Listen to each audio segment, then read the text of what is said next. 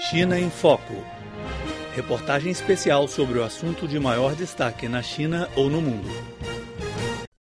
22 de abril de 2014 marca o 45º Dia da Terra.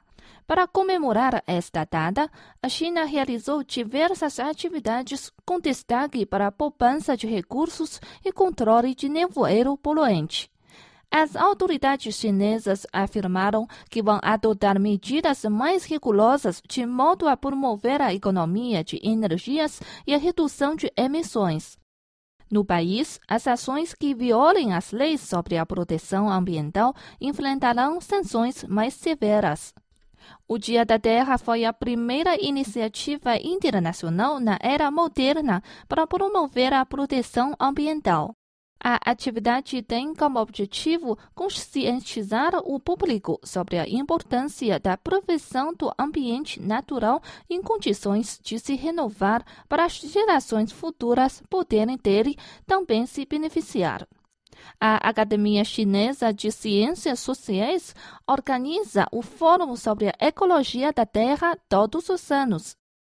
Durante o evento deste ano, o pesquisador do Instituto da Economia da entidade, Han Meng, apontou que a capacidade de prevenção a problemas ecológicos da China fica muito atrás, o que resultou em frequentes incidentes ambientais. 工业化、城市化率的提升，在这个同时，消耗加大。 A evolução da industrialização e da urbanização vem em paralelo ao aumento de consumo de energias e o agravamento da poluição. Também existem grandes disparidades entre a demanda e a oferta de energias e minérios. O sistema ecológico do país está muito frágil, enquanto a capacidade de administração não atende à envergadura de emissões de materiais poluentes e residuais. As atividades socioeconômicas não correspondem às condições ecológicas do país. A ONU definiu o tema do Dia da Terra deste ano como Cidades Ecológicas. O intuito é informar as pessoas sobre as relações entre a administração governamental e o meio ambiente. Na China, a zona da capital, incluindo as cidades de Beijing e Tianjin e a província de Hebei, vem coordenando esforços no combate ao crescente nevoeiro poluído.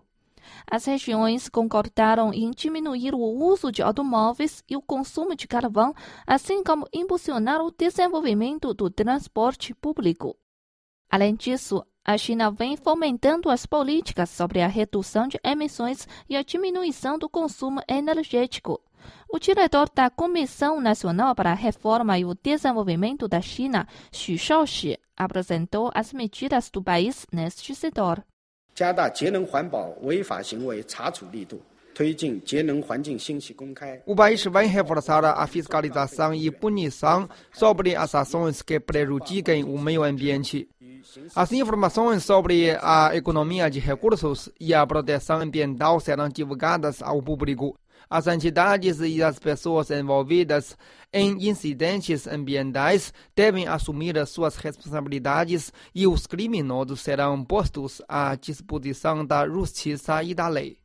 Os especialistas apelaram para que todas as pessoas elevem sua consciência sobre a proteção ambiental e tomem ações a partir da vida cotidiana.